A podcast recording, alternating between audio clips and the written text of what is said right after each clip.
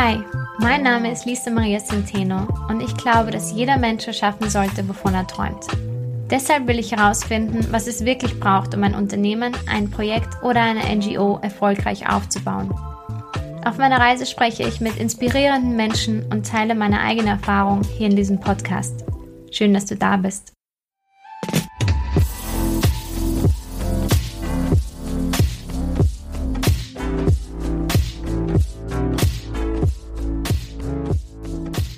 Also, es gibt ein Thema, das mich schon sehr lange beschäftigt, und zwar ist es das Thema Loslassen.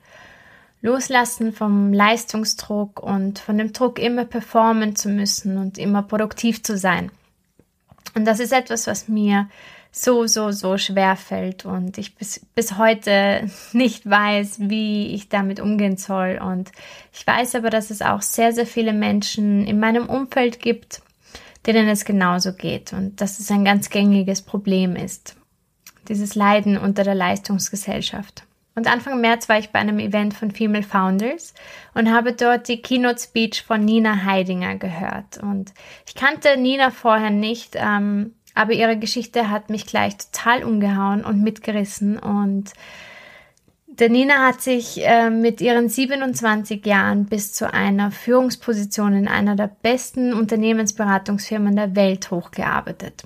Sie war eine echte High-Performerin von Anfang an und hat sich durch und durch durch ihre Leistung definiert, bis sie am Limit war und nicht mehr konnte. Und mit Ende 20 kam die Diagnose schweres Burnout. Nina musste den Leistungsdruck loslassen, um wieder gesund zu werden. Und ja, genau deshalb wollte ich mit ihr über dieses wichtige Thema sprechen, denn ich glaube, kaum, kaum einer kann authentischer darüber erzählen, wie schwierig das Loslassen wirklich ist als tatsächlicher High Performer. Heute nennt sie sich selbst Recovering Perfectionist und hilft gemeinsam mit ihrem Freund Daniel anderen Menschen, die ebenfalls unter Stress, Erschöpfung oder Burnout leiden, als Mindful Executive Coach. Und ja, ich habe sie eingeladen und ich hatte mit ihr ein außergewöhnliches Gespräch, das jede Minute ehrlicher und tiefgründiger wurde. Es war wirklich so schön. Hör dir die Folge unbedingt ganz bis zum Schluss an. Da sind ganz, ganz viele wertvolle Learnings und Nina spricht über ihre Geschichte von der Unternehmensberaterin bis hin zum Burnout, ihrem Heilungsprozess und ja, gibt auch Empfehlungen, wie man es schaffen kann, diesen Druck ständig leisten zu müssen, loslassen oder mindern kann. Viel Spaß bei der Folge.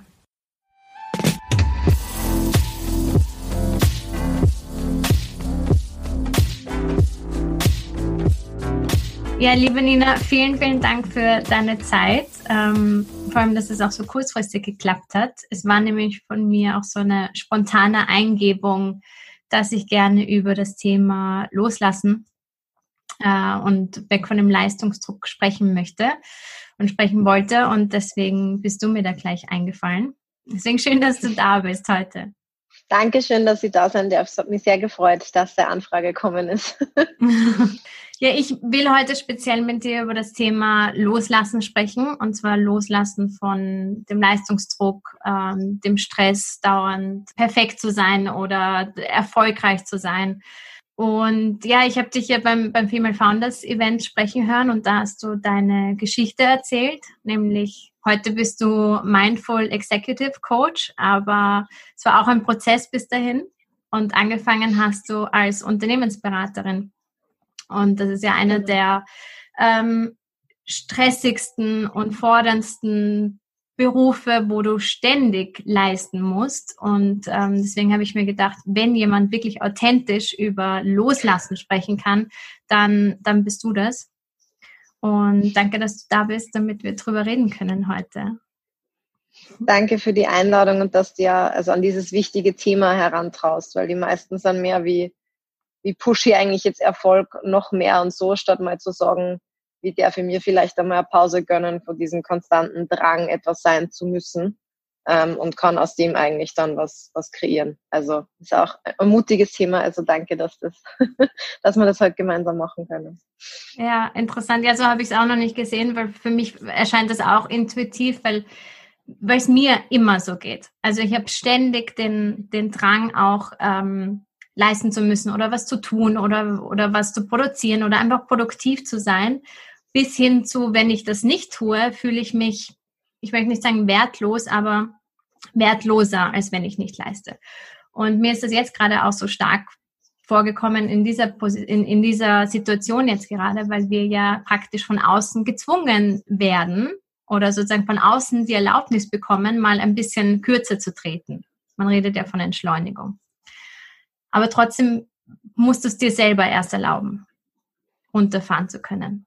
Und das, mhm. und da habe ich mir gedacht, da, da muss es irgendein Mindset-Shift geben, den ich noch nicht für mich gefunden habe.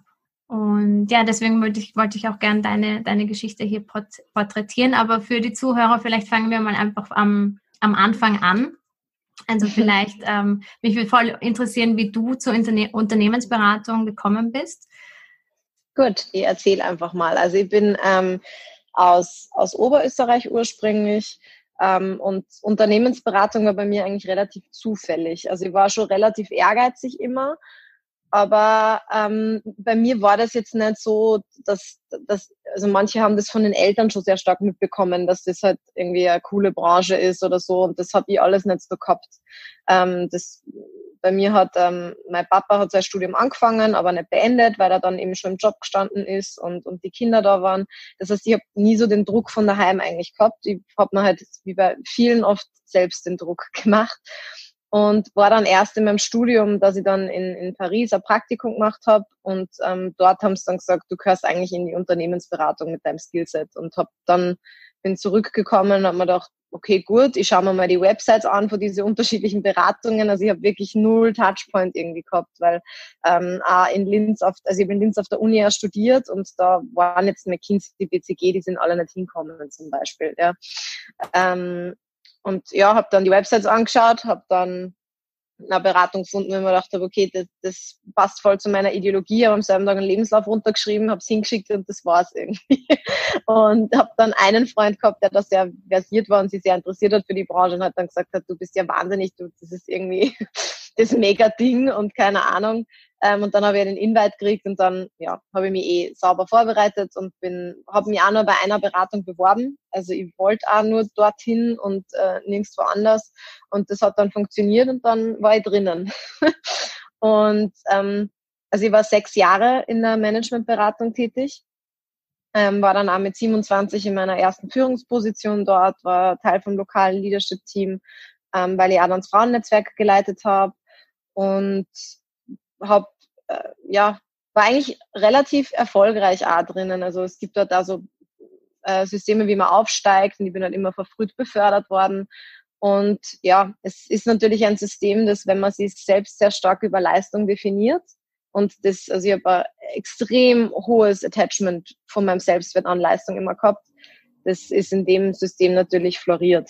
Ähm, weniger dem Vorwurf dem System gemacht, als dass ich mir das auch bewusst ausgesucht habe, ähm, dass ich halt dann natürlich, ah, okay, muss jetzt früher befördert werden als andere, man muss besser sein.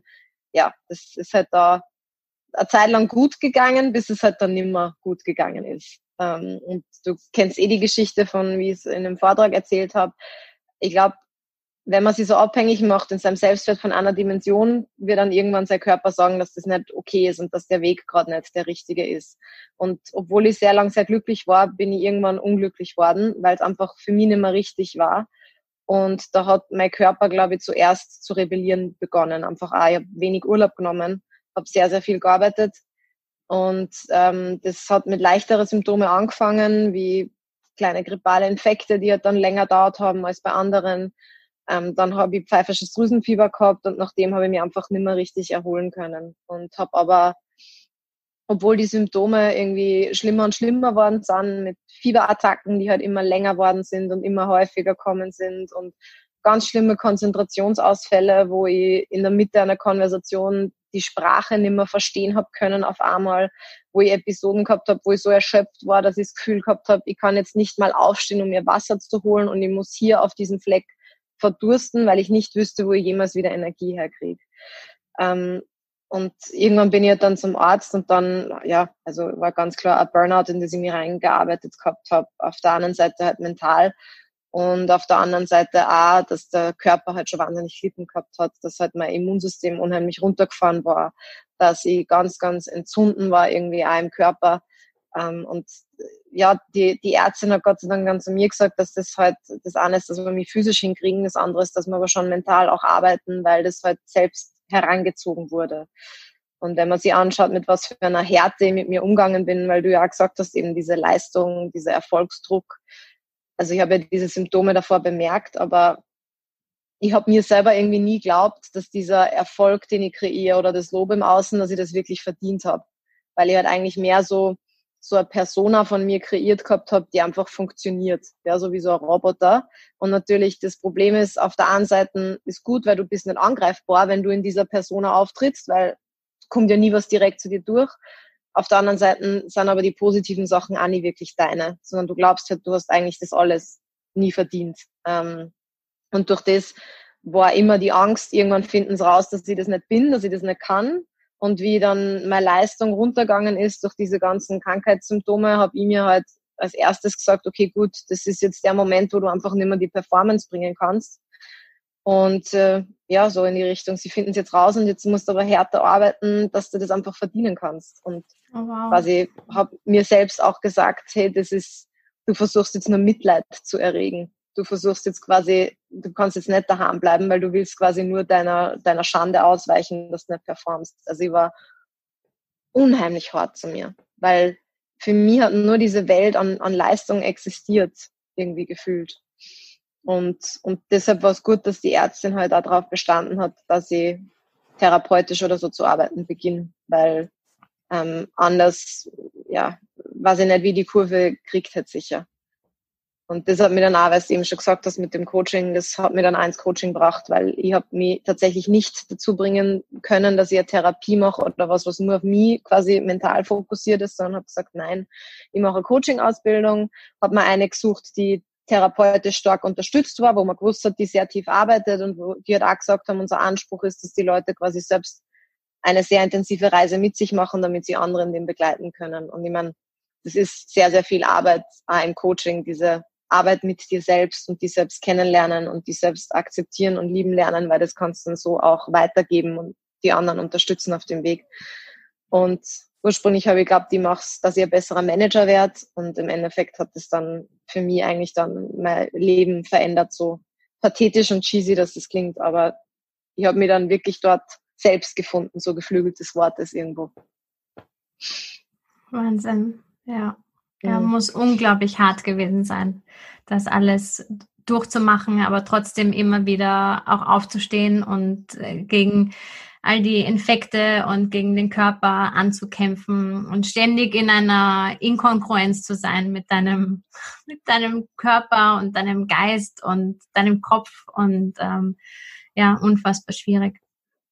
Aber das heißt, ähm, als, als du die Diagnose bekommen hast, Burnout, hast du das akzeptiert?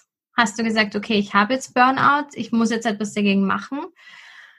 Oder ja, hast du das einfach komplett verdrängt und ich mache jetzt einfach so weiter wie bisher? Oder wie du gesagt hast, ich, ich, ich arbeite nur noch härter? Und wie, wie kam da diese Akzeptanz des Burnouts? Mhm. Du sprichst einen echt wichtigen Punkt an. Diese Akzeptanz, das hat echt nur eine Zeit lang gedauert bei mir. Ähm, also äh, ich habe auch sehr lang das nicht als Burnout bezeichnet, sondern als Immunsystemkollaps und sonst was. Also ich weiß auch, dass meine Eltern äh, vor, also Anfang diesen Jahres oder sowas mal gesagt haben, dass sie es eigentlich sehr schön finden, dass wir jetzt quasi sehr offen mit diesem Vokabular umgehen können, weil es halt am Anfang ein Herumgetapse und, und mehr auf physische Symptome reduziert war, das Ganze im, im Gespräch, als jetzt wirklich was, was da mental irgendwo passiert ist ich habe es überhaupt nicht leicht angenommen. Also das war für mich alleine diese körperliche Schwäche oder Schwäche generell als Konzept war was, das ich zu dem Zeitpunkt einfach überhaupt nicht akzeptieren habe können und wollen. Und durch das war diese Info, dass ich jetzt, dass da irgendwas nicht passt, das war für mich so, du genügst dem System nicht, du bist zu schwach für irgendwas und habe dann auch ähm, innerhalb, also das Schöne war, dass meine Firma unheimlich toll reagiert hat. Also ich habe das denen da gesagt, hey, wir haben da jetzt wirklich, also wir haben da Immunsystem ist so runtergefahren, da ist Gefahr für diverse Autoimmungeschichten, ich muss jetzt zurücksteigen. Ähm, aber wir haben das sehr lang geheim gehalten, also weil ich das auch irgendwie wollte. Und irgendwie nach ein paar Monaten erst ist dann mal so kommen, so, ja, okay, was, also ich möchte drüber reden eigentlich mit Leuten. Warum schäme ich mich eigentlich für das? Und, und was mir dann aufgefallen ist, war auf einmal, dass meine Geschichte ist jetzt vielleicht meine, oder ich sage manchmal, es ist die Geschichte, die ich zwar, also es ist meine Geschichte, aber vielmehr eigentlich die Geschichte, die ich erzähle, weil sie irgendwie ganz, ganz viele Leute in Episoden davon wiederfinden. Also diese Härte, mit der ich mir begegnet bin, die ist jetzt natürlich sehr drastisch in dem, was da physisch passiert ist, aber ich bin definitiv kein Einzelfall, sondern es gibt ganz, ganz viele Leute oder einen sehr, sehr großen Teil, gerade im High-Performance-Space, wo wir alle unterwegs sind, die in dieser Härte mit sie umgehen. Und das ist aber einfach schon so routiniertes Programm für uns, dass uns das gar nicht auffällt, wie wir mit uns also was unser innerer Dialog eigentlich mal ist, was wir uns, was wir uns tagtäglich irgendwie erzählen, was wir uns tagtäglich erklären, warum wir in Situationen bleiben müssen, in denen wir überhaupt nicht glücklich sind, weil wir dürfen das ja nicht haben oder wir haben das gar nicht verdient. Also als Frauen so triviale Sachen wie, ähm, dass wir uns einfach in unserem Körper wohlfühlen, dass wir ganz oft einfach haben, das, wir haben das nicht verdient, weil da muss man ja zuerst ganz viel Sport machen und und ganz irgendwie irgendeinem Ideal entsprechen und so. Und das projizieren wir ja auf alle möglichen Lebensbereiche und das ist für uns Autopilotverhalten. Und das war dann, glaube ich, auch für mich das, wo ich mir dann irgendwann gedacht habe, okay, ähm, dass ich gern rausgehen mag und diese Geschichte erzählen mag und mit Menschen arbeiten will, weil ich halt kein Einzelfall bin. Und diese Akzeptanz war sehr schwierig. Ich konnte jetzt auch gar nicht sagen, was mir dann dazu gebracht hat, aber es war, glaube ich, einfach diese, zuerst habe ich nur den Idealismus gehabt, das machen wir jetzt weg.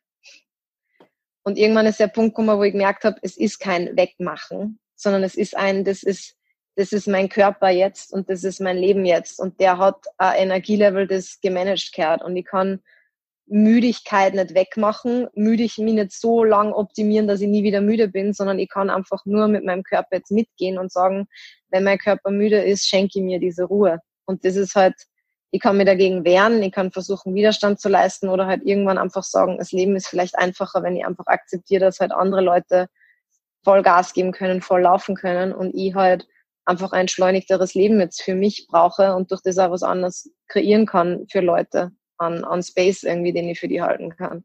Und aus dem ist es dann irgendwie rauskommen. Und was da auch sehr spannend war, ist, was ich irgendwann bemerkt habe, war, dass gleichzeitig mit dieser Akzeptanz auch gekommen ist, dass er Teil war, der sie irgendwie gewährt hat, gesund zu werden. Weil was wir oft haben, wenn wir in diesem Leistungsbedürfnis sind, ist, dass wir halt ganz, ganz viele Sachen zum Beispiel Ja sagen, ganz viele Sachen müssen.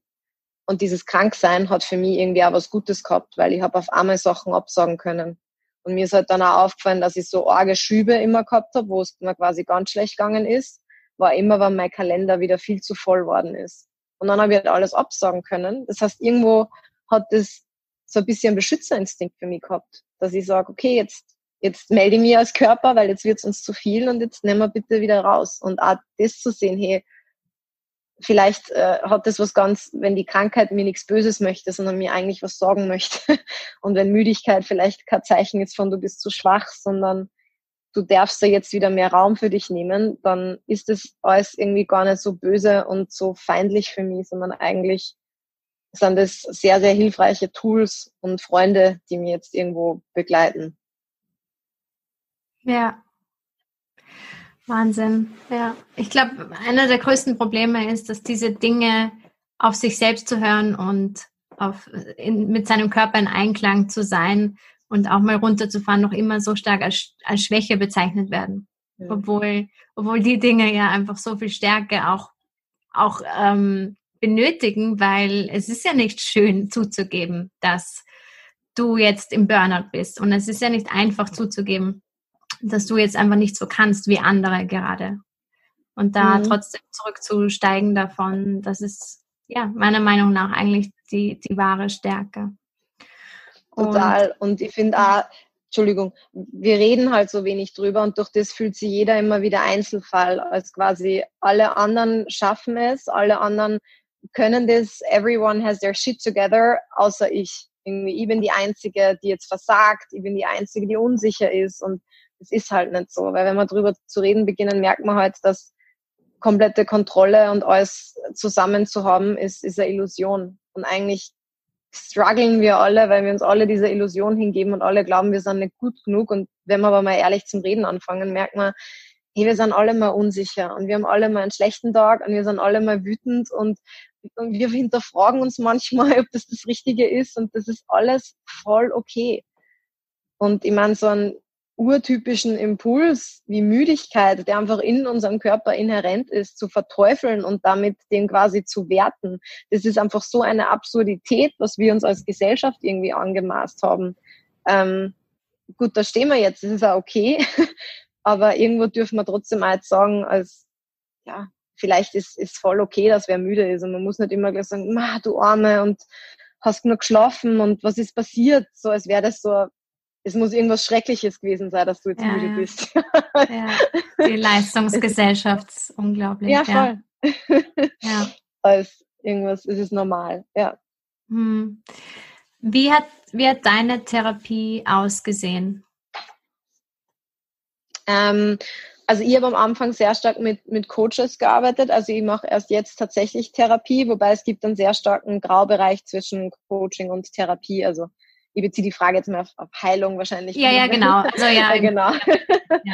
Ja. ähm, also Heilung ist, also das ist nach wie vor ongoing, ähm, weil ich glaube, dass das auch so diese lebenslange Aufgabe ist, eigentlich diese Entschleunigung und auf das zurückzugehen, was eigentlich unsere Werte sind, was uns gut tut, warum wir eigentlich ja auch leben dürfen.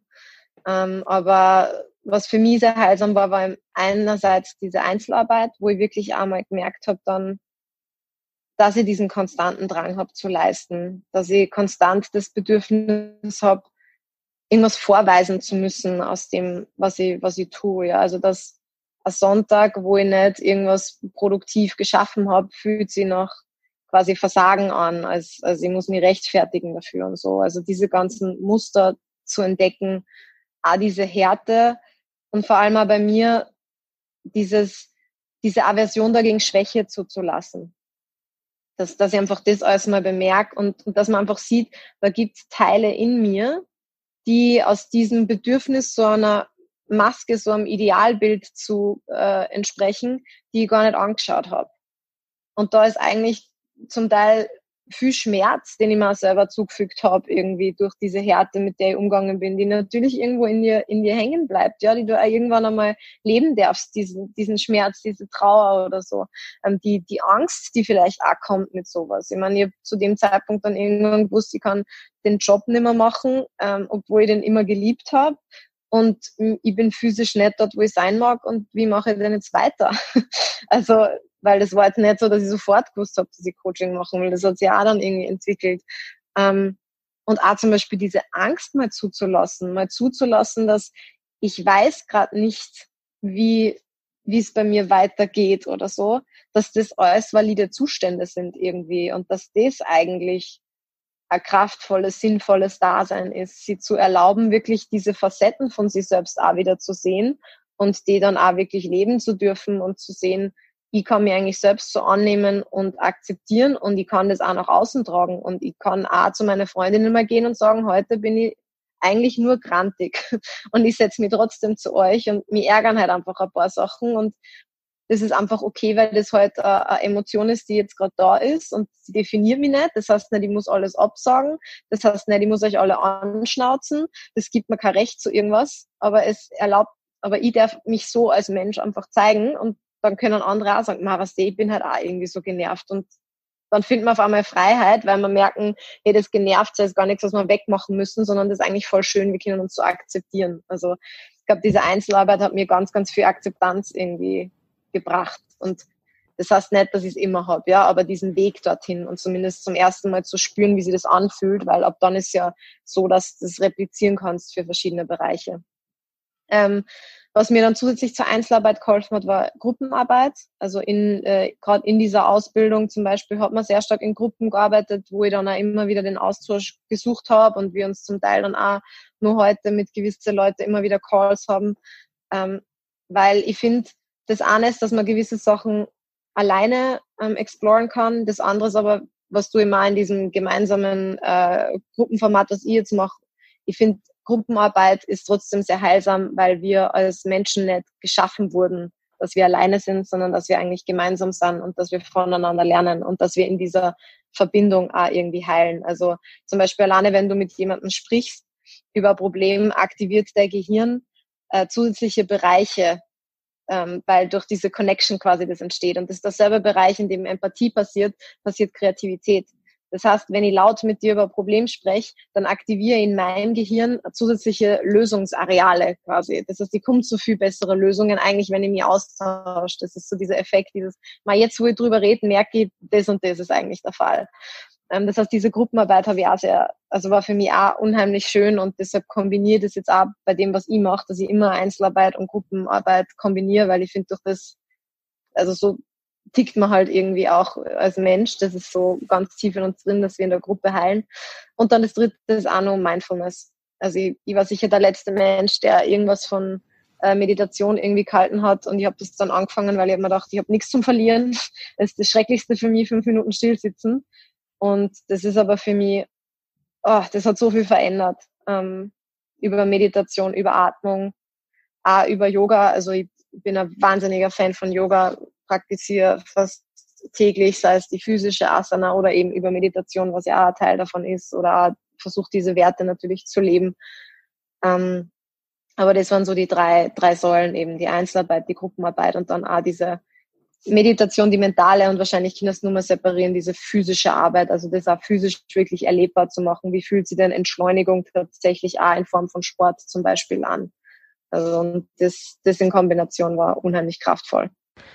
Das sind jetzt die Faktoren, die, sage ich mal, ich proaktiv angestoßen habe, was, glaube ich, zusätzlich dazu für jeden von uns nur wahnsinnig wichtig ist, egal an welchem Punkt wir in unserem Leben sind, ist einfach immer unser soziales Umfeld auch. Ich meine, ich sage ja, in meiner Arbeit geht's um Connection, um Verbindung mit uns selbst und mit anderen dann auch. Und für mich waren auch die Menschen in meinem Umfeld wirklich wahnsinnig signifikant. Und ich glaube, das ist einerseits quasi diese Menschen überhaupt zu haben, sie das anzuerkennen, aber dann auf der anderen Seite auch aktiv um Hilfe zu bitten wenn man halt was braucht. Und für mich war da im Speziellen, also mein Freund war ein wahnsinniger Fels in der Brandung in, in dieser Zeit für mich, der mir bis heute wahnsinnig viel Bodenhaftung ergibt.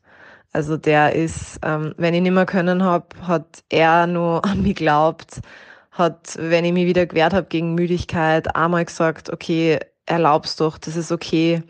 Und ich weiß nur, dass ich irgendwann, wie ich halt dann entschieden habe, okay, ich mag jetzt einen anderen Lebensweg irgendwie auch karrieretechnisch einschlagen, habe ich ihn damals gefragt, ja, aber du bist ja mit wem ganz anderen zusammengekommen, nämlich mit einer Beraterin, die permanent unterwegs ist und, und ist es okay für die, dass ich jetzt dann von daheim arbeite und so und ähm, ja, er war sofort total hinter mir und irgendwie im Nachhinein habe ich oft das Gefühl, dass er mich von Anfang an eigentlich viel mehr gesehen halt, hat als ich mich selbst. Also er hat auch damals gesagt, das ändert für ihn einfach nichts, weil die mit er zusammengekommen ist, das war nicht die Beraterin, sondern das war Nina und egal was Nina macht, er bleibt halt da an der Seite.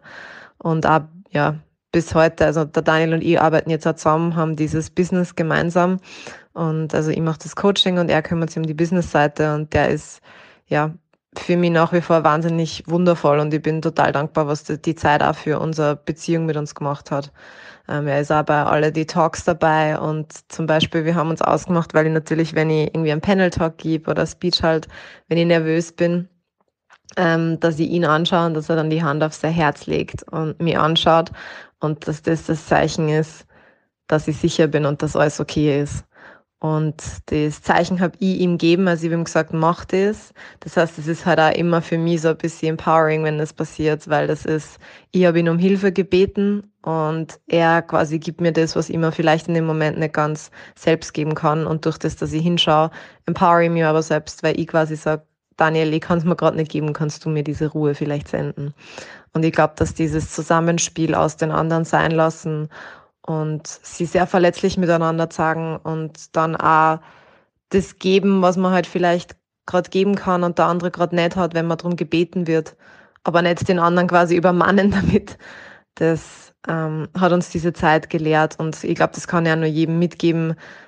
Traut euch, wenn es euch nicht gut geht, wenn ihr irgendwo Heilung sucht, wirklich A, um Hilfe zu fragen und auf euer soziales Netzwerk zu lehnen, weil für das sind wir kreiert worden. Wir Menschen sollen in, in Tribes sein, unseren, unseren kleinen Stamm haben, wo wir uns auf uns gegenseitig verlassen können. Und wie gesagt, ich habe jetzt in Daniel hervorkommen. Es war auch meine Familie wundervoll und meine Freunde. Aber ja, fragt um, um Hilfe. Also das zu lernen und ich lerne das nach wie vor jeden Tag, dass man nicht alles alleine machen muss, nicht die Verantwortung für alles selbst tragen muss, sondern dass man um, um Hilfe bitten darf um, und dass das auch wahnsinnig heilsam sein kann. Ja, oh, da waren jetzt so viele, so viele wertvolle Dinge dabei. ähm, vor allem auch gerade das mit den Emotionen, einfach die Emotionen jetzt einfach mal sein zu lassen, jetzt auch gar nicht zu werten, von wegen, ich habe jetzt einen schlechten Tag, ich darf keinen schlechten Tag haben. Und das ist okay. möglicherweise auch der, ähm, der Ursprung allen Übels, weil ich meine, jede, jede Emotion besteht aus Energie, oder nicht? Und irgendwas musst du mit dieser Energie machen. Du kannst sie entweder ausleben oder loslassen, aber du kannst sie jetzt nicht einfach irgendwo drinnen vergraben, weil sie bleibt halt einfach ja. da. Und wenn du das halt über Jahre hinweg machst, dann staut sich da halt etwas auf, ja, in dessen Ausmaß man selbst nicht mehr, selbst nicht mehr kontrollieren kann und selbst nicht mehr klarkommen kann damit und ja, voll schön. Und wie würdest du sagen, wie hat dich, ähm, wie hat dich dein Burnout verändert? Wie reagierst du jetzt und auch durch, durch die ähm, Coaching-Ausbildung oder durch die Therapie oder durch diesen Heilungsprozess, wie reagierst du jetzt anders auf, auf gewisse Dinge? Hm. Also es hat mich einfach so verändert, als dass ich jetzt viel mehr mir traue, ich zu sein als früher. Das klingt immer so pathetisch und ich weiß, ich habe früher immer das verteufelt, wenn Leute gesagt haben, sie müssen sich selbst finden oder so. Ähm, ich weiß jetzt gar nicht, ob ich sagen würde, man muss sich selbst finden, weil das, das ist ja da.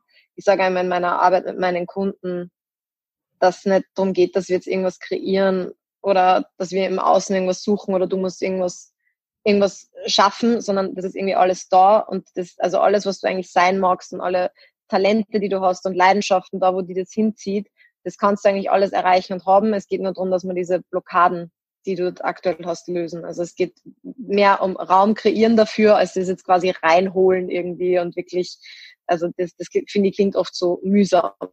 Ähm, und das, glaube ich, war es für mich einfach zu erkennen, dass es gibt da ein Dasein, wo das eigentlich sehr, sehr einfach ist, so blöd klingt. Das heißt jetzt nicht, dass ich jetzt nicht hart arbeite oder dass ich äh, nicht, nicht genauso intensive Emotionen oben oder unten habe, aber dieses, wenn du mal schaffst, loszulassen oder merkst, dass ein, Teil von dir immer was kreiert von dir, was du sein musst und du das die mal von dem distanzieren kannst und dich hinterfragen kannst, möchte ich das überhaupt sein? Lebe ich eigentlich gerade noch Werten, die meine sind? Ähm, ist das überhaupt das Leben, was ich führen will? Schaue ich auf das überhaupt zurück einmal und, und finde, das war mutig und hat dem entsprochen, was ich hinterlassen will? Wenn du dich von dem mal distanzieren kannst und merkst, da ist ganz viel, was gar nicht von mir kommt und eigentlich will ich was ganz anderes, ähm, das verändert die einfach eben, das ist dieser Schritt zu, zu sich selbst, zu mehr Authentizität. Und ich glaube, dass jeder Mensch ultimativ eigentlich das Bedürfnis hat, dass man dass man sich frei fühlt und dass man sich angenommen, gesehen und geliebt fühlt und gehört und verstanden. Und zudem gehört halt, glaube ich, ganz wesentlich dazu, dass man, dass man sie einmal selbst erlaubt, sie zu sehen in, ich bin auch ein Teil, der wütend ist. Ich bin ein Teil, der sehr judgmental manchmal ist. Ich bin aber ein Teil, der unfassbar kreativ ist. Also sie irgendwie in diesem Ganzen zu sehen und anzunehmen. Und das hat halt dieses Burnout für mich wirklich kreiert, indem es mir einfach genommen hat. Ich habe gesagt, diese drei Dimensionen von mir sind sozial akzeptabel und über die definiere ich mich. Und hat einfach gesagt, okay, und die nehme ich da jetzt und was bleibt über? Und dann auf einmal zu sehen, da bleibt eigentlich ganz, ganz viel über. Ähm, das ist eigentlich, das ist sehr schön und sehr humbling. und, und das ist halt was, äh, ich erzähle jetzt viel auch von der Arbeit, die ich gemacht habe, aber man muss sagen, das Wunderschöne an meinem Job ist ja, dass ich mit Leuten auch so arbeite eben. Und heilend ist für mich auch, wenn ich mit wem in einer Session bin und der erkennt diese Wahrheit wieder für sich selbst und merkt so, hey, mein Leben muss eigentlich gar nicht so schwierig sein, weil ich irgendeinem Ideal noch laufe, das ich selber gar nicht kreiert habe, sondern das mir irgendwo vorgegeben worden ist und das ich einfach als akzeptiert habe, dass man so zu ticken hat, sondern wenn ich das loslasse und da dann auf das gehe, was ich eigentlich will und auf meine Werte vertraue und, und in mich vertraue, dass ich das machen kann und sein darf, dann ist das Leben auf einmal ganz, ganz viel einfacher. Und diese Ängste, die ich immer gehabt habe, aber wenn ich mich nicht push, dann, dann werde ich fett werden und erfolglos und habe keine Freunde mehr und bin sowieso nur mehr egoistisch und daheim und vom Fernseher, dass das gar nicht stimmt, sondern dass wenn ich loslasse, habe ich eigentlich ein unheimlich intuitives Bedürfnis nach Verbindung zu anderen Menschen. Wenn ich loslasse, habe ich ein unheimlich intuitives Bedürfnis, dass ich mir selbst gut tue. Dann sind Sachen wie Schlafen, wie Essen, ähm, wie, wie sich bewegen. Das kommt alles aus mir heraus, weil ich das möchte, weil das einfach ein Teil von Selbstliebe ist, dass ich mir ja das geben will, dass mir gut geht.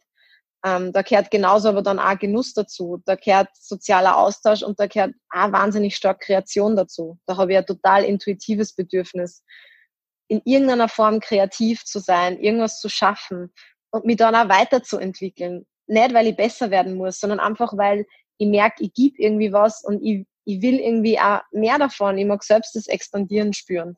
Und ich weiß, das sind jetzt so fluffy Words, aber es ist emotional einfach wirklich das, dass wir alles, was wir wollen, ist super intuitiv in uns angelegt. Und wenn wir uns einfach trauen, mit dem, mit unsere, mit dem gehen, wo unser Herz eigentlich hingehen mag, dann ist das Leben halt wesentlich einfacher. Und das ist oft für meine Kunden und mich sind das die berührendsten Momente in der Gruppe oder auch in der Einzelarbeit.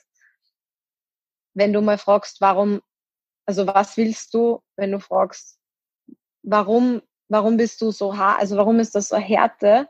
Und wenn die dann auf einmal merken, es geht eigentlich einfacher. Und das, was die immer wollten, ist eigentlich in uns da und das können wir uns selber geben, dass da wieder dieses Vertrauen auf einmal ist. das ist so touching und so schön zum Sehen. Und das ist für mich bis heute auch immer wieder heilend und laut mir irgendwie selbst ein, dass ich immer denke, hey, diese ganzen Sachen, die du gespürt hast und die du für dich selber gelernt hast, manchmal vergisst man es und manchmal wird man trotzdem wieder von der Gesellschaftswelle mitgeschwappt und denkt sich, ah, ich muss jetzt doch.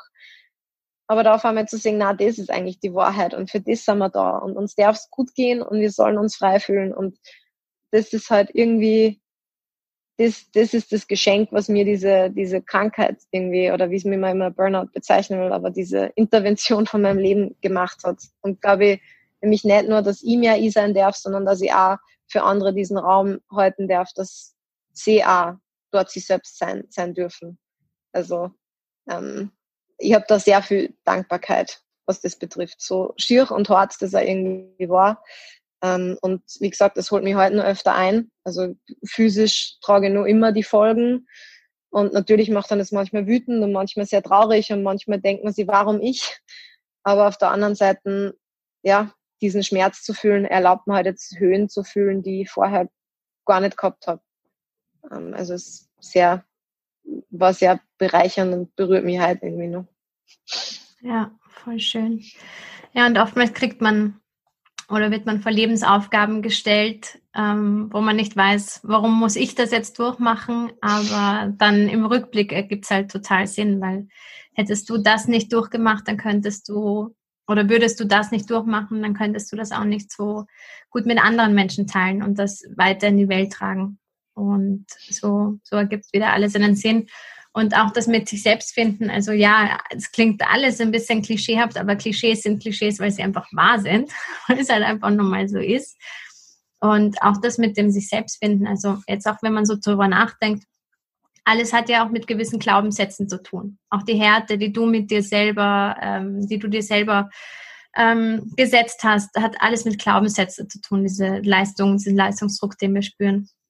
Und mhm. ähm, im Endeffekt fängt das ja auch schon sehr, sehr früh an. Also das fängt ja auch, auch wenn das jetzt nicht bei deinen Eltern so war und bei meinen Eltern war das auch nicht. Und oftmals fängt das ja auch in der Schule an oder bei Freunden oder wo auch immer man das irgendwo aufschnappt.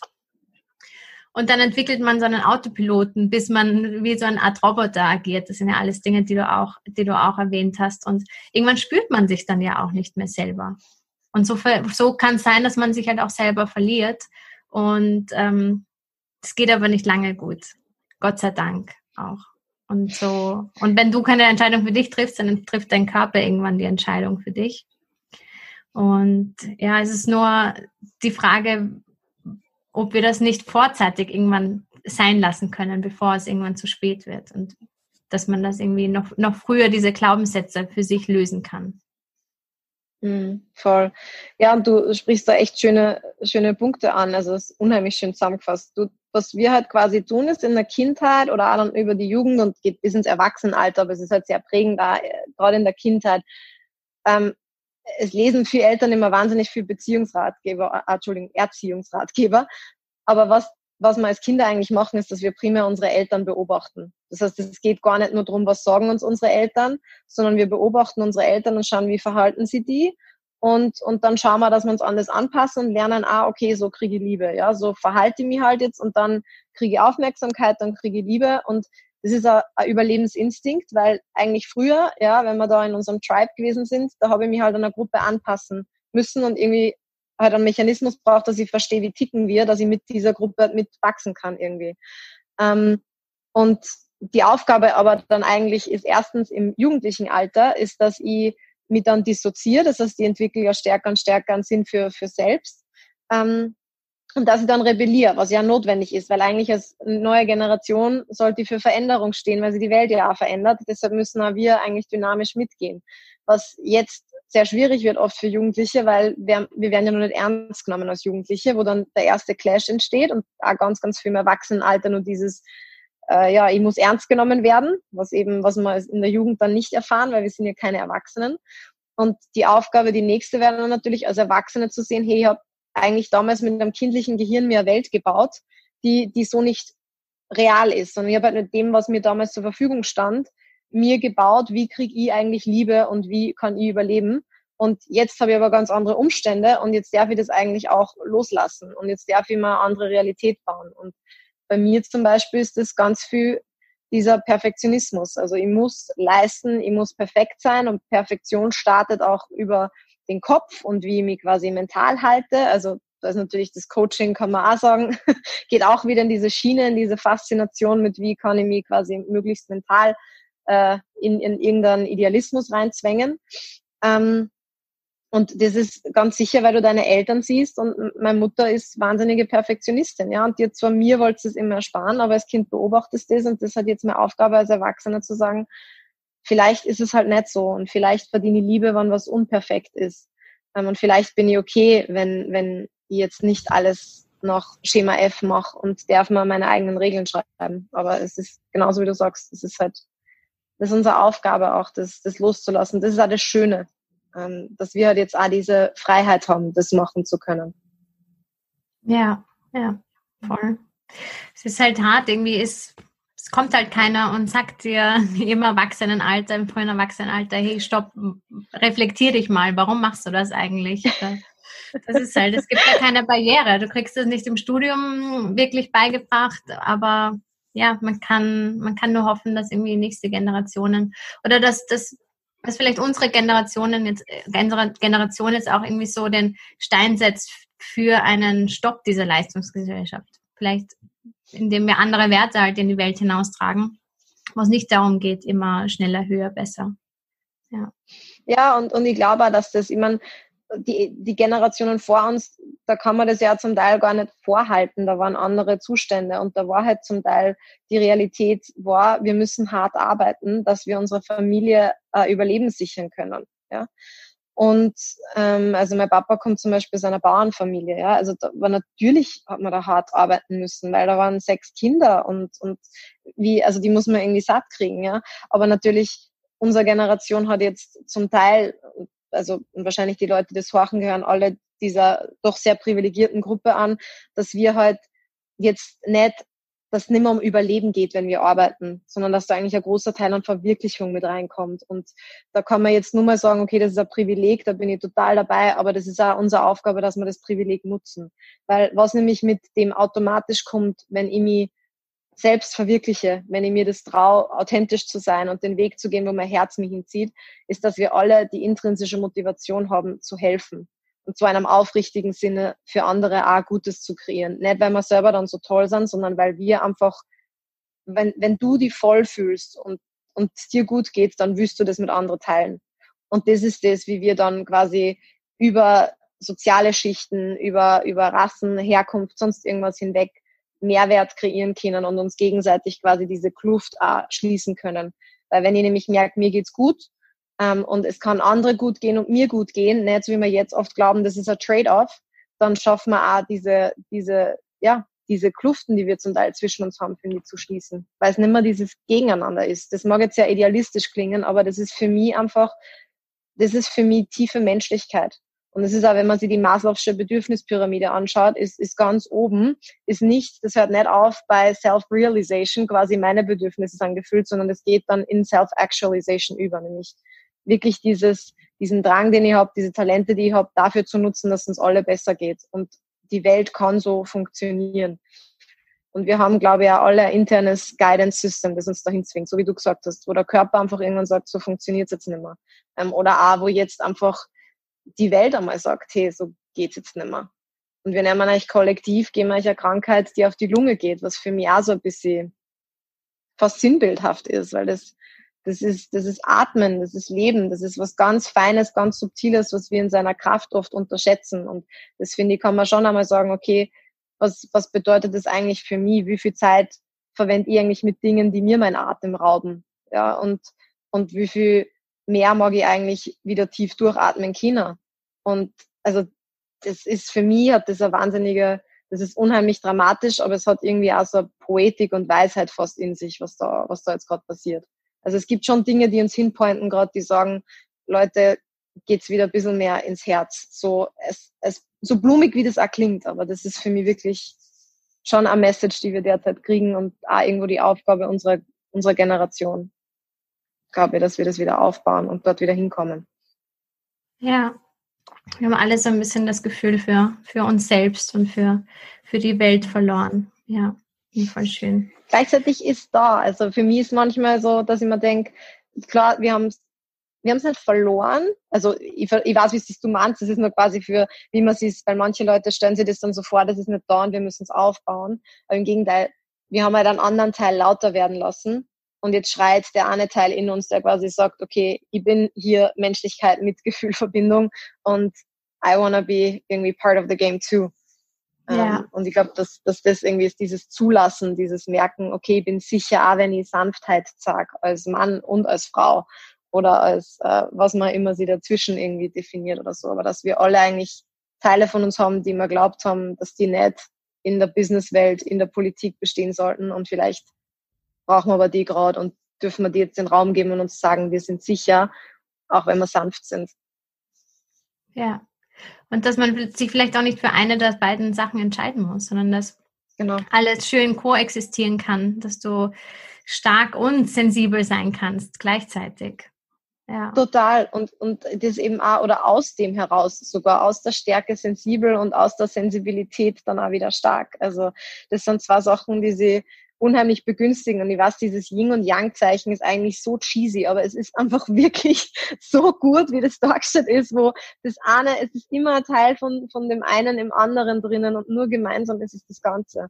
Und es geht ja eben deshalb nicht darum, dass wir was Neues kreieren und nur mehr das, sondern es geht um die Balance jetzt eigentlich auch, dass wir das, dass wir das finden irgendwo wieder. Aus den ja. ganzen Paradoxe, ja. Ja. Denn sie haben schon ihre Berechtigung. All diese, ja. diese ähm, uralten Weisheiten sind nicht ohne Grund mhm. Weisheiten. Ähm, Absolut. Was, was würdest du sagen? Ähm, glaubst du, man kann oder schlittert man ins Burnout, weil man die falsche Tätig Tätigkeit zu stark macht? Oder sehr auch oft die Frage, dass ähm, wenn du wirklich in deinem, sagen wir jetzt mal, Purpose bist, in deiner Leidenschaft drinnen bist und viel arbeitest, Kannst du dann, glaubst du, genauso ins Burnout verfallen, wie wenn du eine andere Tätigkeit machst? Also ich bin äh, keine ausgebildete Medizinerin, deshalb mag ich jetzt da quasi, also kann ich nicht da jetzt stipulieren. Was ich sagen würde, ist, es ist nicht der Job, den du machst, der am Ende des Tages entscheidet, ob du das haben kannst oder nicht. Ähm, das ist vielmehr eine mentale Haltung. Das ist viel sehr hohe Erwartungen an sich selbst stecken, denen nicht gerecht zu werden und in, aus dieser Spirale quasi, in dieser Spirale diesen Selbstwert nicht zu finden. Äh, so würde ich jetzt, sage ich mal, emotional beschreiben, ohne da jetzt quasi den medizinisch korrekten Anspruch irgendwie erheben zu wollen.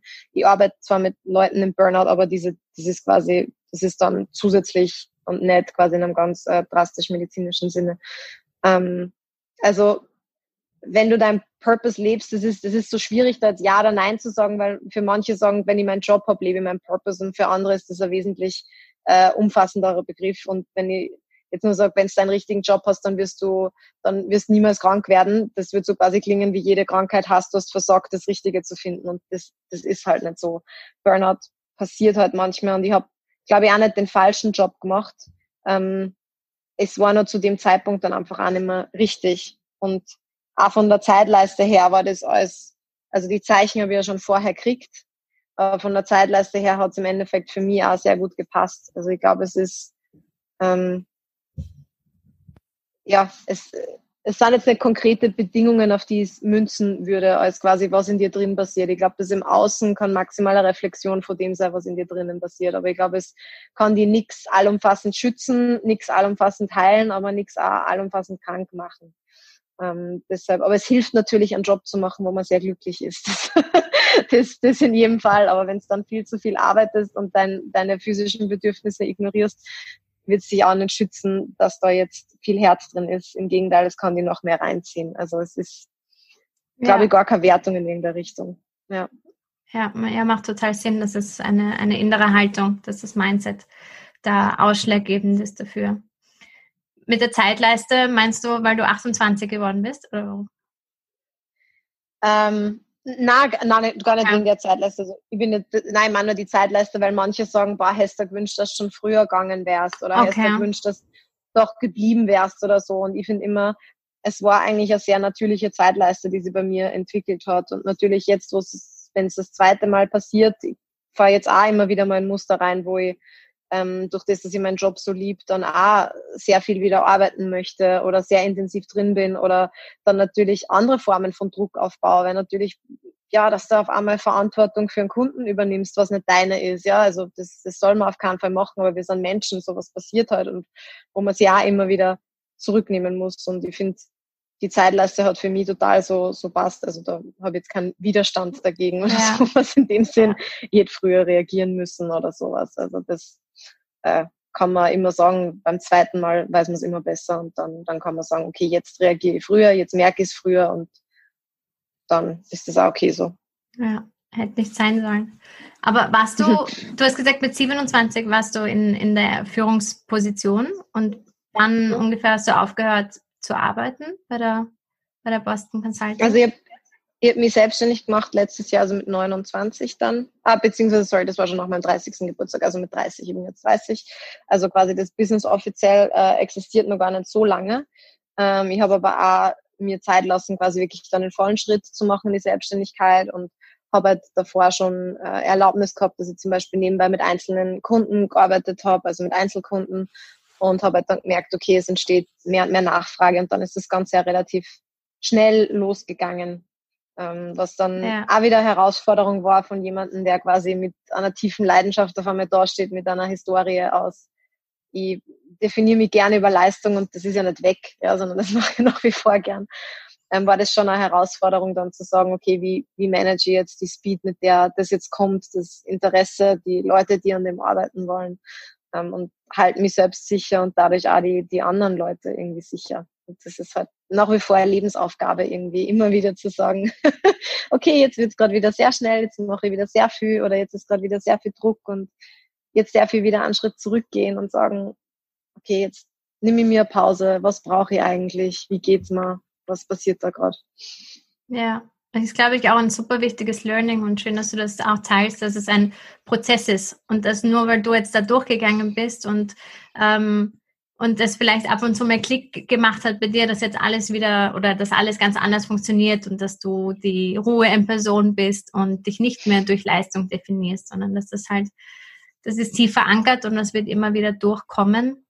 Und Hauptsache, du gehst anders mit ja, dieser, dieser Stimme um. Total. Und das ist, finde ich, ein enorm wichtiger Punkt. Deshalb voll schön, dass du es rausgreifst, weil was wir gern tun, ist, wir haben zuerst den Perfektionismus in unserem Job vielleicht und auf diese Leistungsgesellschaft gemünzt. und dann gehen wir raus und dann wendet man den Perfektionismus auf einmal auf das andere Extrem an, nämlich, okay, jetzt bin ich quasi mindful und jetzt bin ich nur mehr send out und entspannt und ich sehe nur mehr das Positive und das ist es aber nicht. Also das ist nur der Perfektionismus in einer anderen Farbe angemalt und auf einmal darf es halt nie wieder schlecht drauf sein und nie wieder overworked sein, weil das hab dann ich auch zum Teil gehabt, dass ich mir so gedacht habe, jetzt bin ich schon wieder gestresst, ich habe doch jetzt früher wie Stress cool gefunden und jetzt bin ich doch das neue Ich, was Stress nicht mag und wo wir immer nur relaxed sind und habe mich beleidigt gefühlt, wenn Leute gesagt haben, hier hast du vielleicht gerade Stress. Und wo wir eigentlich stehen, ist halt, ist eigentlich das zu akzeptieren, dass halt das Leben ein Auf und Ab ist und das, die, die Übung ist halt einfach weil wir, du am Anfang gesagt hast, loslassen, einfach diese, diese Wertung von unseren Gefühlen konstant loszulassen. Wir haben irgendwann beschlossen, dass es Gefühle gibt wie Happiness, also wenn wir glücklich sind, was akzeptabel ist und das wollen wir immer haben. Und dann gibt es Gefühle wie Angst oder Wut und das wollen wir einfach nicht haben. Dass diese Gefühle, so wie du sagst, das ist Energy, das ist, das ist ein Chemical Cocktail, der in unserem Körper passiert, mit Hormonen etc., der wo jedes Gefühl einen Zweck hat, unheimlich wichtig ist für unser Überleben, das zu werten und zu sagen, ich nehme jetzt nur mal den Anteil und den anderen aber nimmer, das ist, das ist komplett absurd eigentlich, wenn man sich so mal vorstellt. Und das ist das, was unser Leben so schwierig macht. Und es ist eine lebenslange Aufgabe, weil eigentlich, eigentlich geht es nur darum, dass wir annehmen, was ist. Weil wenn ich akzeptiere, dass ich jetzt zum Beispiel gerade wütend bin, oder dass ich gerade Angst habe oder dass ich mich gerade überfordert fühle und diesen Widerstand weglasse, dann ist ja in dem Moment schon unheimliche Freiheit da, was man ja ultimativ will. Wir wollen uns immer frei fühlen und loslassen können, irgendwann einfach wir sein. Und das bist du, wenn du einfach sagst, okay, jetzt bin ich wütend. Das heißt Akzeptanz als erstes und dann mal sagen, und was brauche ich jetzt? Was mache ich jetzt? Jetzt bin ich wütend, ich habe ganz viel Energie, mag ich gerne eine Runde laufen, mag ich gerne in ein Kissen schreien, mag ich gern fünfmal durchatmen, was, was brauche ich jetzt gerade irgendwie, dass, dass, dass ich mich frei fühlen kann weiterhin.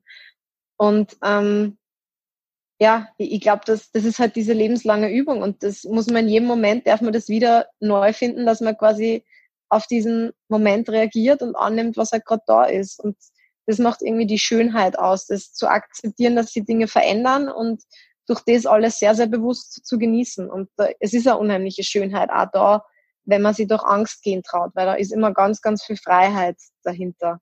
Und das ist halt für viele Leute, wir sagen immer, wir wollen gesehen werden und wir wollen akzeptiert werden.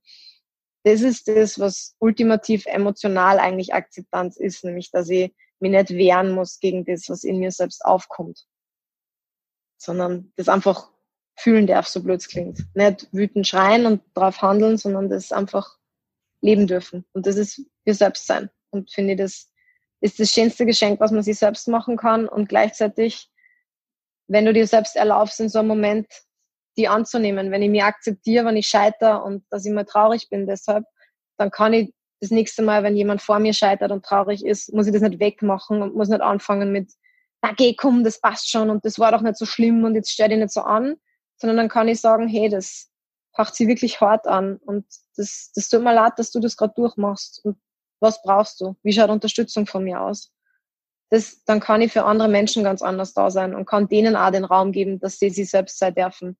Und ich weiß nicht, wie es dir geht, aber in Momente, wo man sowas schafft, den Raum für sich selbst oder auch für andere zu halten, kriege ich ja ganz, ganz oft das Feedback, dass Leute sagen, ich weiß nicht warum, aber wenn ich mit dir bin, dann fühle ich mich so friedvoll oder dann fühle ich mich so, wie wenn alles okay ist. Ich fühle mich so, wie wenn ich alles schaffen kann. Ich fühle mich so inspiriert und das haben ja wir auch mit anderen Menschen. Aber im Endeffekt passieren diese ganzen wunderschönen Sachen, wenn wir uns einfach gegenseitig erlauben, dass wir einfach okay sind und uns so annehmen, wie halt gerade der Moment uns jetzt erschafft.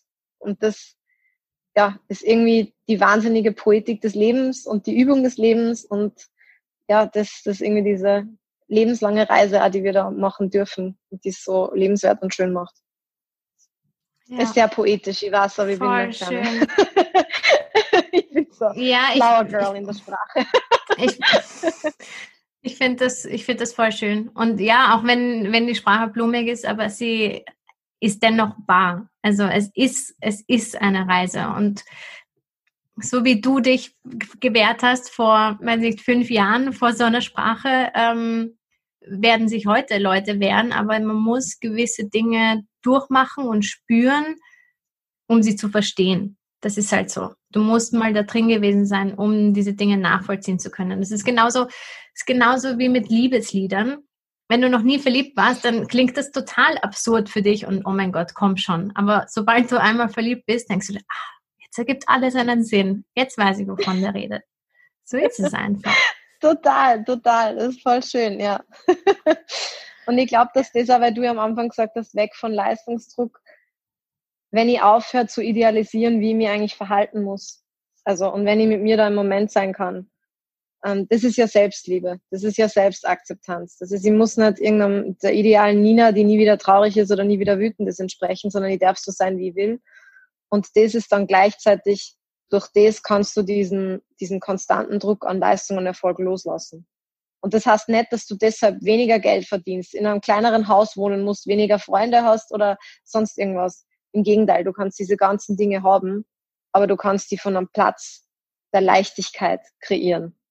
Und auch wenn das Leben dann manchmal schwierig ist, das, das, das schließt diese Leichtigkeit nicht aus, aber du fließt halt mit dem. Du gehst halt in einer Fließen irgendwie mit dem, was das Leben gibt. Und da, wo die der Leidenschaft da irgendwo hinzieht und, und horchst mehr auf das. Und das ist, glaube ich, für mich ist immer loslassen, ähm, es ist einfacher, Dinge reinzulassen und sie auf das zu fokussieren, was mag ich reinlassen.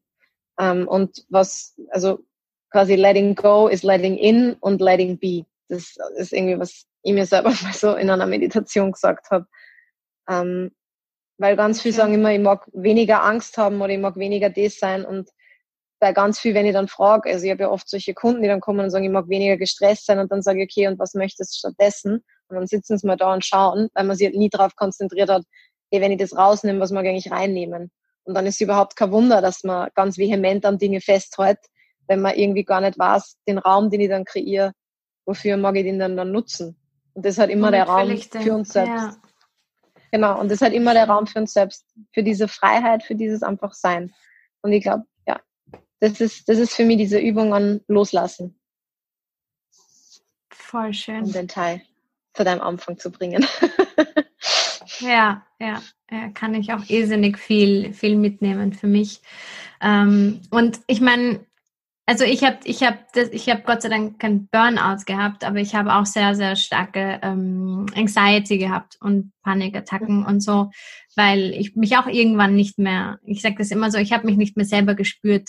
Ich habe die Verbindung halt verloren und durch diese ganzen Emotionen, die man, die man da so reinpackt. Und ja, also einfach die Dinge so sein zu lassen, wie sie sind und immer aufhören, alles verändern zu wollen oder alles beeinflussen zu wollen, alles kontrollieren zu wollen, ähm, war da auch ein totaler, totaler Gamechanger. Und ähm, ja, ich glaube, wir sind schon relativ am Ende jetzt angekommen vom Podcast. Ja. Und ich würde, ähm, ja, ich wollte dich noch gern fragen. Und zwar, gibt es vielleicht so positive Affirmationen, die du dir sagst, wenn du dich mal wieder entdeckst, dass du in die falsche Richtung ähm, gerade rennen möchtest oder irgendwelche Tools, Methoden, Bücher, die, die dir auf deinem Weg helfen? Mhm. Ähm, also was für mich am einfachsten ist, ist eigentlich immer stehen bleiben und erster Schritt ist mal schauen, was passiert eigentlich, wie geht es mir jetzt gerade. Also egal, was gerade ist, ist immer zuerst einmal Aufmerksamkeit hinbringen, was passiert. Und es halt das Gefühl im Idealfall benennen zum Beispiel. Und was ich einmal sehr schön finde, ist in den Körper zu gehen. Du hast vorher gerade gesagt, diese Verbindung im Körper. Jedes Gefühl bei uns ähm, äh, tritt in einer gewissen Form in unserem Körper auf und, und spürt man. Und auch wenn ich mit Kunden arbeite, sage ich immer, okay, wenn sie jetzt irgendwas sagen, ich bin so wütend, sage ich, wo sitzt die Wut im Körper? Weil das ganz, ganz wichtig ist, dass wir wieder merken, wie unser Körper auch mit uns kommuniziert. Weil wenn ich zum Beispiel weiß, wenn ich Angst kriege, werde ich kurzatmig, beginne ganz schnell zu reden, ich kriege kalte Hände, dann weiß ich, sobald ich spüre, ich habe ganz kalte Hände, okay, mein Körper ist in einer Stress-Response gerade. Was läuft gerade ab? Also über das kann ich mir erfinden. Das ist wahnsinnig ähm, einsichtsreich. Das heißt, das erstes immer stehen bleiben, und pausieren und schauen, was, was ist eigentlich gerade. Und ähm, dann ist für mich immer Fragen, was brauche ich? Und weil du eben gesagt hast, Glaubenssatz, alleine aus dem kann man sich dann schon einen Glaubenssatz irgendwie kreieren zum Beispiel, ähm, weil zum Beispiel gestern habe ich das gehabt, ich habe für ein Format von mir Feedback gekriegt und da waren logischerweise auch ähm, war, war Kritik dabei und Sachen zum Bessermachen. Und da ist natürlich, also von einem, ich sage immer, ich bin ein recovering perfectionist, ist natürlich ein Teil, der das hasst, dass da Kritik drin ist, weil der einfach am liebsten perfekt geboren worden wäre. So. Und, und da war ich dann auch schon müde und das merkt man oft, wenn man gemüde oder gestresst ist, dass natürlich diese alten Muster sehr, sehr stark wiederkommen. Und ich habe richtig gemerkt, wie, wie traurig war und habe mir dann einfach auch kurz zugelassen, diese Trauer quasi zu weinen, was meistens dann gar nicht so lange dauert. Also unser Körper braucht chemisch gesehen 90 Sekunden, dass ein Gefühl verarbeitet wird. Also das ist nicht lang. Und habe halt dann gefragt, was brauche ich, was möchte ich eigentlich? Und dann kommt halt bei mir immer so dieses, ich möchte eigentlich mich frei fühlen. Für mich ist das Gefühl von Freiheit was wahnsinnig wichtig ist. Vielleicht auch, weil ich mich bildlich sehr stark in einen, für mich mal Kerker irgendwie gesteckt habe oder so in einen Käfig. Und dann haben wir gedacht, okay, ich will mich frei fühlen. Und gleichzeitig war aber das Gefühl davon, da war was nicht perfekt. Und dann habe ich mir halt sofort diesen Glaubenssatz selbst gemacht, ich darf frei sein, obwohl ich nicht perfekt war. Und das mag jetzt, kann man jetzt kritisieren oder sonst irgendwas, aber das war in dem Moment das, das waren die Wörter, die für mich emotional halt resoniert haben, was, was sie irgendwie auf der Trauer und auf der anderen Seite richtig angefühlt hat und das hat mir sofort Relief gegeben. Ähm, und sie selbst das zusammenzustückeln irgendwie aus, wie möchte ich mich eigentlich fühlen und immer über Emotionen kommen. Also, das ist eben oft Freiheit, Ruhe, friedvoll. Und, und für mich der Stärkste ist meistens zu sagen, ich kann frei sein, wenn ich traurig bin, ich kann frei sein, wenn ich wütend bin, weil das erlaubt, was ist und macht aber gleichzeitig so in mir quasi den Teil auf, der Freiheit spürt und der sagt, hey, Freiheit ist auch Angst zu haben und Freiheit ist auch wütend zu sein. Freiheit ist nicht, ich bin nur irgendwie floating above the earth, sondern Freiheit ist echt grounden im Hier und Jetzt und das irgendwie spüren. Ich kann Freiheit spüren, aber nie komplett verspannte Schultern habe. Und das das ist für mich eigentlich so das extrem starke Tool. So stehen bleiben, schauen, was ist wirklich los, das akzeptieren und dann fragen, was brauche ich und dann eben schauen, wie kann ich diese Freiheit für mich kreieren. Und das ist eine unheimlich ganz kurze, also eine ganz kurze Übung, aber die ist extrem kraftvoll und verändert für mich enorm viel. Und wenn du ein zweites Tool nur willst, ausatmen. das ist, du kannst mit der Atmung so viel mit deinem Nervensystem steuern und wir fokussieren uns oft ganz stark auf Einatmen und quasi Sachen auf uns nehmen. Und Ausatmen ist so dieses Beruhigen, Verlangsamen, ähm, was, was oft schon Wunder bewirkt, wenn man einfach mal sagt, okay, ich atme mal bewusst aus. Mach ja jetzt, weil wenn ich excited wäre, rede ich ja schneller. Also. das auch, gerade weil du mich daran erinnert hast. Voll schön. Gehört dazu. Ja, es ist so ein Instant Relief. Es tut einfach so gut und man vergisst das einfach viel, viel zu häufig. Und es ist auch voll schön, dass du, dass du jetzt auch wieder auf den Punkt gebracht hast, dass wir alles in uns haben. Gar nichts, wir brauchen nichts externes, wir brauchen nicht noch diese eine Yoga-Hose, wir brauchen nicht noch dieses andere Equipment alles, was wir zur Befreiung brauchen, haben wir einfach in uns. Und genau. das ähm, ist, ist irrsinnig schön. Andererseits auch, ähm, da muss man mal drüber. Also nur du, nur du, nur du kannst das für dich, für dich schaffen, mhm. dass du frei bist. Aber voll schön. Dass du am Anfang, finde ich, auch voll schön gesagt, weil du hast gesagt, uns das erlauben. Und das ist eigentlich, es geht darum, dass ich mir erlauben darf, dass ich okay bin, wenn ich, wenn ich Angst habe, wenn ich wütend bin, wenn ich overwhelmed bin, aber genauso, wenn ich unheimlich stolz auf mich bin, wenn ich unheimlich glücklich bin, wenn ich unheimlich verliebt bin, was auch immer. Es ist ja in alle Richtungen, was wir dürfen. Und dann dürfen wir auch die Yoga-Hose haben, um das geht's gar nicht. Aber es hängt unser Selbstwert nicht davon ab oder wir glauben nicht, dass die Yoga-Hose uns auf einmal besser fühlen lässt oder so, sondern das ist mehr adding on to, zu dem, was eh schon da ist und was passt, als jetzt quasi die erfüllungsbringende Yoga-Hose, wenn es sowas gibt. Ich glaube, ich habe ein paar. Ich glaube schon. Oh, liebe Nina, vielen, vielen herzlichen Dank für, dass du nicht nur deine Geschichte geteilt hast, sondern dass du auch noch so wichtige Learnings geteilt hast. Ähm, und wenn jetzt jemand sagt, der zuhört, ähm, ich kann unbedingt ein Coaching in diese Richtung gebrauchen, wie, wie findet man dich am besten? Ähm, am besten entweder über LinkedIn oder über Instagram. Also ich bin, der Name ist Nina Heidinger, Heidinger mit AI. Auf Instagram ist der Handle bei Nina Heidinger und auf LinkedIn einfach Nina Heidinger. Äh, die Website bauen wir noch auf, deshalb ist das alles noch so. Ich arbeite äh, einzeln mit Kunden, bin auch sehr viel bei Firmen, also dass wir dort Workshops machen, eben zum Thema Mindfulness, aber auch ganz viel im Bereich Emotional Intelligence, auch wie das in Führung reinspielt. Und was wir jetzt zusätzlich auch noch kreiert haben, ist der Call for Connection, wo du ja auch teilgenommen hast, wo wir gerade mindestens einmal wöchentlich quasi eine Art Group Coaching machen wo man dazukommen kann und einfach nur zuhören, aber auch selbst teilen, was bei einem gerade so passiert und einfach mal erlebt, ja, wie heilsam eigentlich das sein kann, wenn man in einer Gruppe sich mal austauscht und sagt, eigentlich geht's uns alle gleich und we're together in this. Und ja, also das Format ist jetzt ganz neu und das ist so wunderschön. Ähm, ja, kann ich nur kann empfehlen. ich auch jedem nur Herz ja. Wirklich, Dankeschön. wirklich. Ja, weil so eine Situation hat man so selten, so wie eine Art ähm, Gruppen, Gruppentherapie oder Gruppensession, vor allem auch mit wirklich fremden Leuten. Du tauschst dich meistens auch nur in deinem Umfeld aus. Deswegen ist ja. es wirklich eine ganz tolle Gelegenheit und ich gebe alle Links zu dir in die Show Notes. Und wenn sich jemand anmelden möchte, einfach dir auf Instagram oder LinkedIn oder so schreiben wahrscheinlich, gell?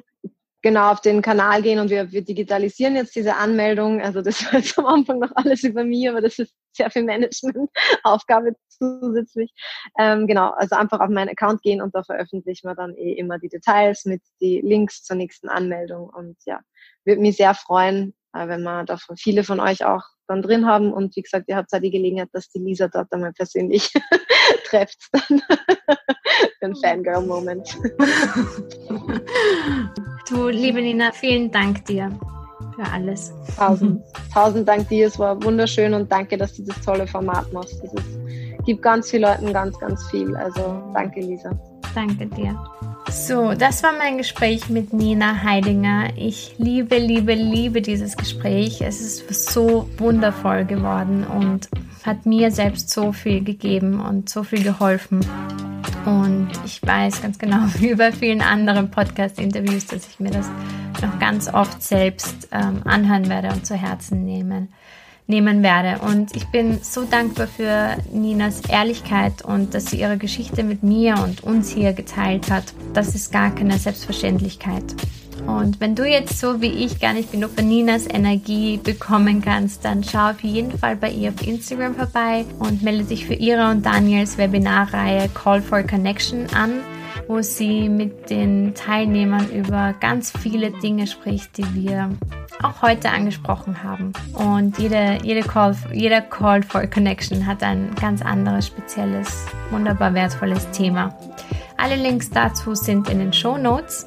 Und wenn du das Gefühl hast, dass dich dieser Druck und dieser Stress leisten zu müssen und produktiv sein zu müssen und performen zu müssen übermannt, dann atme tief durch und atme vor allem aus und sei dir darüber bewusst, dass du bereits alles in dir hast, um loszulassen. Und ja, hör dir vielleicht ab und zu nochmal diese Folge an. Es kann bestimmt helfen. Und nie vergessen, du kannst das. Alles Liebe.